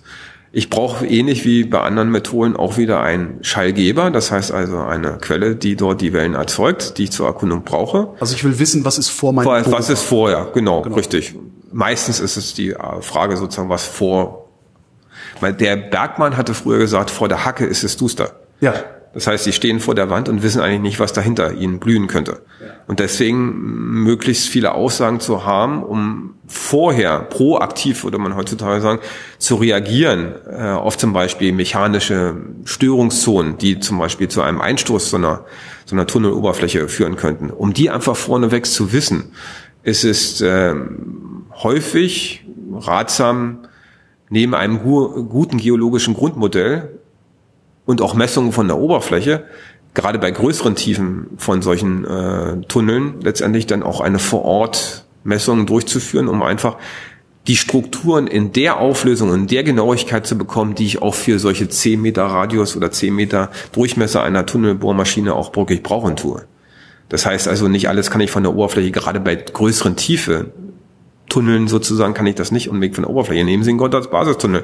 Da haben wir an Stellen gearbeitet, wo wir etwa 2400 Meter Gesteinsüberlast hatten. Das heißt, 2400 Meter Gestein sind über uns. können Sie sich vorstellen, was das für mechanische Probleme dort einfach untertägig gibt. Und dann wollen Sie eine Erkundung von der Oberfläche in dieser Tiefe machen, die dann im Bereich von 10 Meter oder weniger sozusagen Ihnen bestimmte Störungszonen vor so einer Tunnelbohrmaschine vorhersagen. Schwierig. Ne? Das Thema hatten wir ja gehabt. Das heißt, dort ist wiederum eine Spezialität sozusagen, dort eben in den Tunnel selbst reinzugehen und dort entsprechende Messungen durchzuführen. Wie weit können Sie, weil hm, wie weit sieht man? Wie weit können Sie leuchten? Ja, das mit der Taschenlampe ist immer ein guter Vergleich, ja. wie man so schön sagt. Ich leuchte sozusagen die Dunkelheit des Gesteins.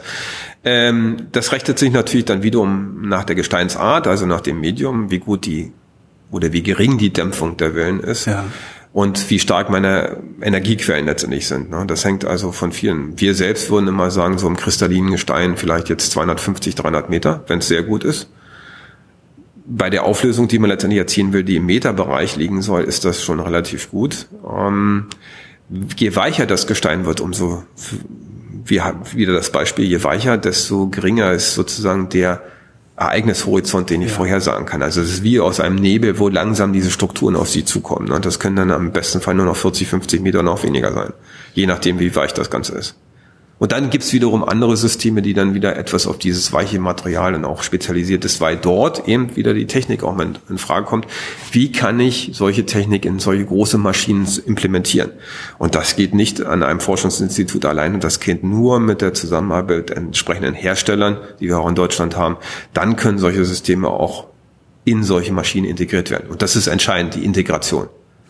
Ich hätte jetzt erwartet, dass, also etwas albernes Bild vielleicht, dass jemand mit so einem Gerät vor dem Bohrer herläuft Nein. und dann da reinguckt und sagt so, in so und so vielen Metern wird es so und so dicht. Das heißt, der riesige Bohrer hat das eingebaut und verarbeitet das, das quasi sofort und weiß, das ist, er sich zu Das ist hat. die Wunschvorstellung, dass solche Systeme dann auch wirklich an die Maschine gekoppelt sind. Das heißt nicht nur technisch, sondern auch in der Auswertung gekoppelt ja. sind. Da ist man auf einem guten Weg, aber es ist immer, wie immer so, es ist immer ein langfristiger Prozess letztendlich denn. Nicht auch solche Systeme werden auch nicht in jeder Bohrung eingesetzt. Es ist immer eine Frage, welche Ausschreibung dort, also man bewirbt sich ja auch als Hersteller oder als Betreiber an, äh, wenn man solches äh, Projekt gestalten will.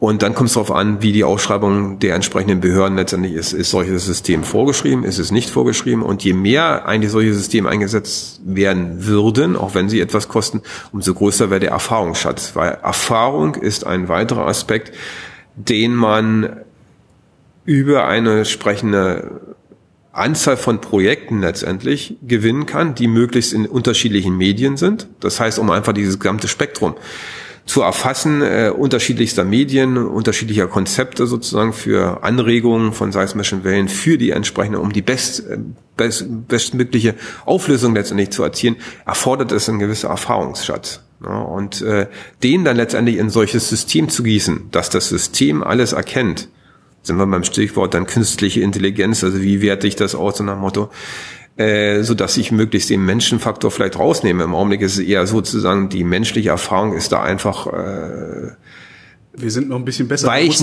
das liegt einfach auch daran, unter Umständen, äh, weil letztendlich wir auch Parameter verarbeiten, in deren Komplexität, ich will nicht sagen, und deren Wertigkeit ich nicht einfach eine Formel gießen kann.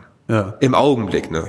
Das kann sein, dass sich das in ein paar Jahren letztendlich ändert. Man wird es auf jeden Fall versuchen, einfach den menschlichen Faktor, in Anführungsstrichen, der jetzt noch sehr gut ist, vielleicht irgendwann noch besser rausnehmen zu können. Aber im Augenblick äh, ist es eher nicht der Fall. Das sind einzelne Systeme, die weltweit so laufen und äh, einige Leute, die da Erfahrungen sammeln und ähm, die man in kritischen Fällen vielleicht auch in der Auswertung mit integrieren sollte, sage ich mal so. Ne? Weil auch selbst Datenmaterial, so gut wie es auch immer ist, muss man sich genau angucken.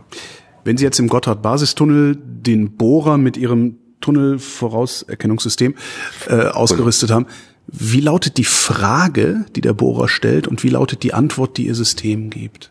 Also im besten Fall sozusagen kommt dann immer dieses Ampelsymbol. Rot, Gelb, Grün, wenn man solches System so übersetzen könnte. Rot heißt also Gefahr, zum Beispiel geomechanische sichere Gefahr, geomechanische Instabilität in 120 Meter Entfernung. Gelb, das ist immer könnte sein und grün heißt, ihr könnt fahren. Einfach weiter. das Ding die ganze Zeit auf gelb, oder? Äh, da, genau, das ist immer so ein, da gibt es auch einen entsprechenden Ausdruck, den ich auch letzten Mal gehört habe. Diese Problematik der automatischen Systeme, dass sie in der Regel fast immer was anzeigen. Und damit sozusagen die Schwelle, das ist das eigentliche Kunststück, sozusagen, die, die, äh, die Schwelle sozusagen richtig zu definieren, ab denen wirklich eine Gefahr stattfindet. Ne? Ähm, wie gesagt, das ist auch wieder eine Erfahrungssache, äh, die man in solche Software ein integrieren müsste oder muss, ähm, ist äh, sehr schwierig. In der Regel ist immer die Gefahr da, ich habe immer die Frage bekommen, gibt es denn eine transparente, äh, also eine, eine Zone Gestein, die sozusagen keine Reflexion erzeugt? Seltenst ist die Antwort. Also in der Regel hat man eher mit viel zu viel Signalen zu tun als zu wenig. Mhm. Das ist das Problem. Das heißt also sozusagen das Wesentliche aus dem Vielzahl von äh, Ereignissen, die man hat, letztendlich herauszufiltern. Das ist die eigentliche Problematik dabei. Jetzt, wenn so ein Seismiker wie Sie, Seismologe, hm. Seismiker. Seismiker, Seismiker. Ja. Warum eigentlich nicht Seismologe? Ähm, wir, äh, ich würde sagen, in Deutschland, wie gesagt, unterscheiden wir zwischen bei den Seismologen sind Leute, die sich eher mit passiven Ereignissen, das heißt, so die nicht erzeugten von Menschen erzeugten Ereignissen beschäftigen. Auch diese Grenze verwischt etwas mehr, aber der Seismiker, äh, beim Seismiker würde ich von jemandem sprechen, der aktive, also selbst generierte seismische Signale erzeugt. Das ist grob jetzt eine Unterscheidung. Jetzt sind Sie so Seismiker ja. und Sie sitzen da und dann ja. kommt jemand vorbei und sagt, so, wir bohren jetzt einen Tunnel durch den Gotthard.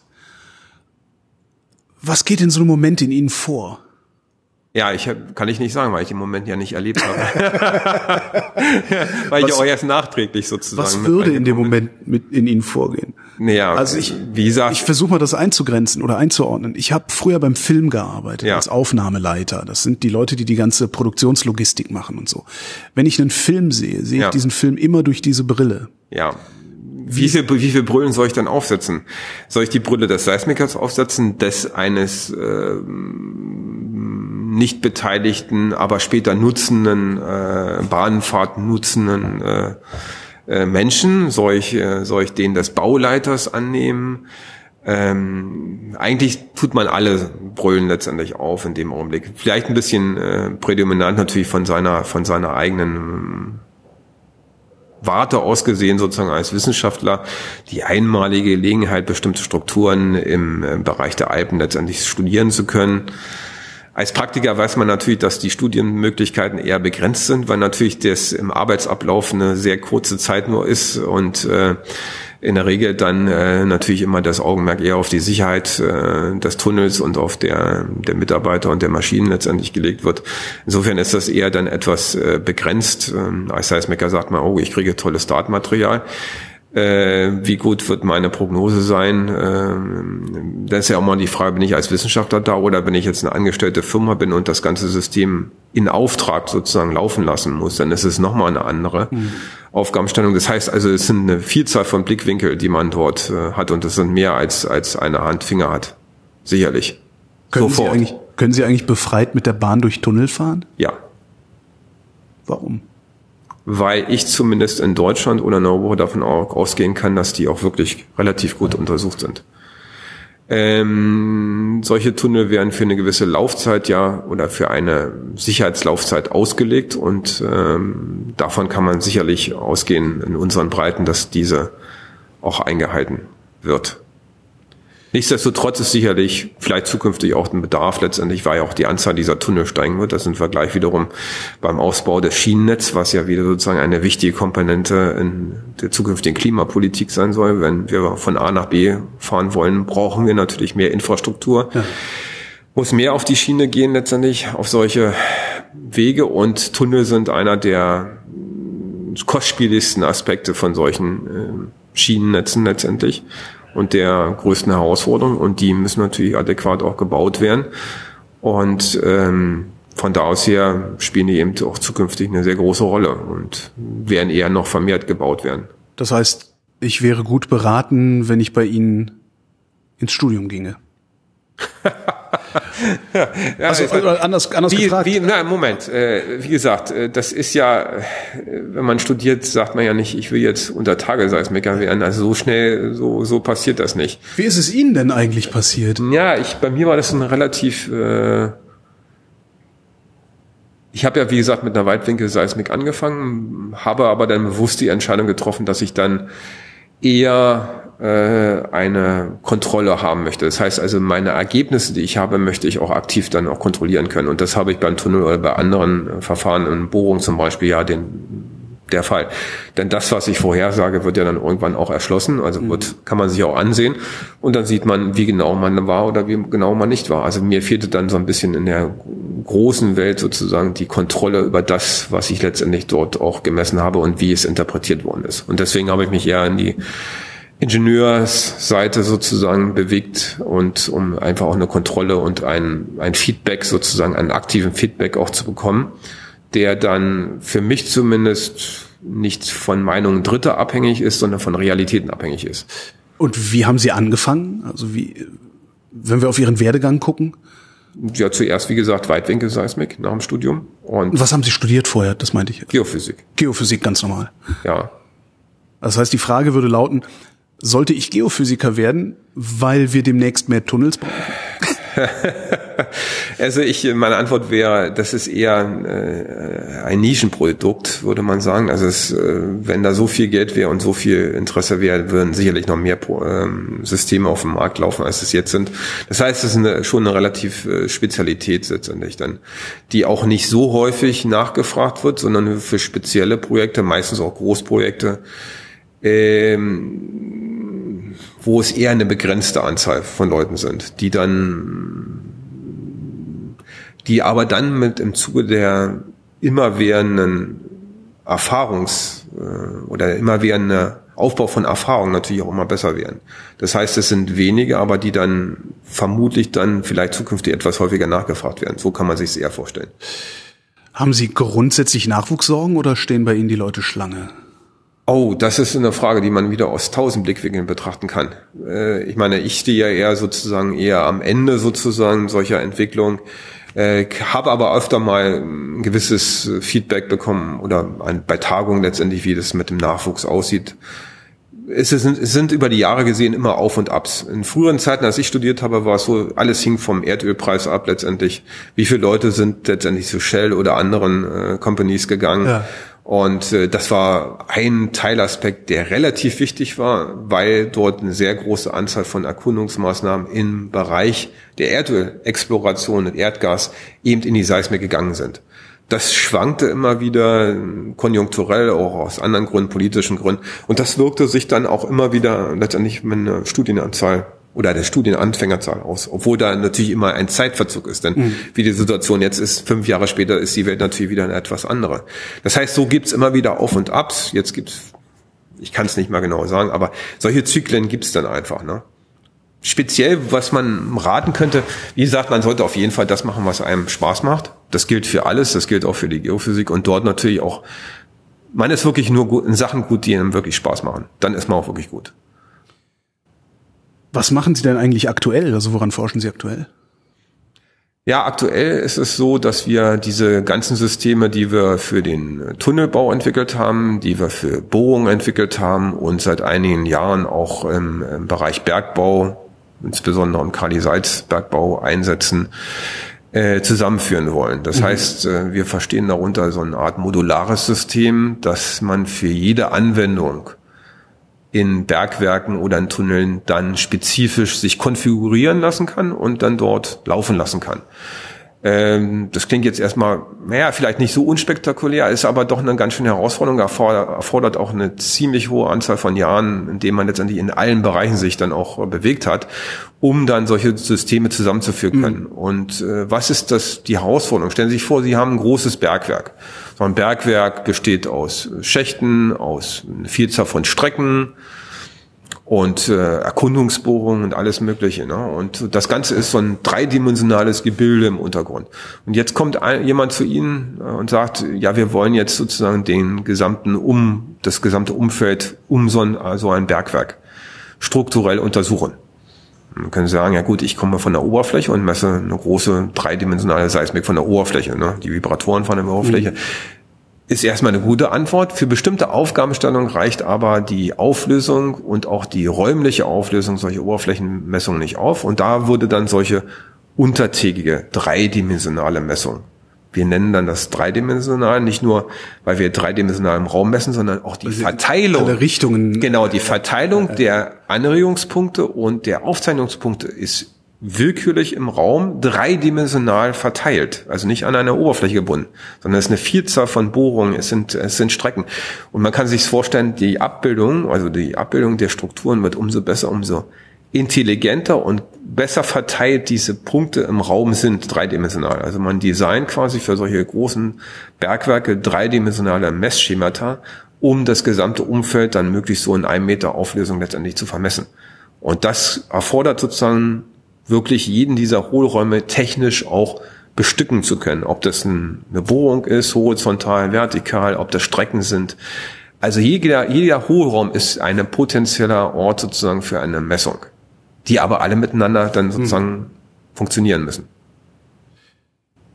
Gibt es eigentlich irgendwas, was Sie gerne noch besch mal beschallen wollen würden in Ihrem Leben? Das, das nicht unbedingt. Ähm, so weit in die Zukunft gucke ich da eigentlich gar nicht, sondern was ich jetzt im Prinzip am Schluss beschrieben habe, die große dreidimensionale Punktwolke. Im wahrsten Sinne des Wortes, und die Punktwolke sozusagen in der Komplexität dieser Messgeometrie ja. zu erzeugen, die notwendig ist, um solche Abbildungen auch in möglichst allen Richtungen gut, gleich gut zu erzeugen. Das wäre so ein, äh, so ein Highlight sozusagen in meinem Berufsleben, weil man das alles zusammenführen kann.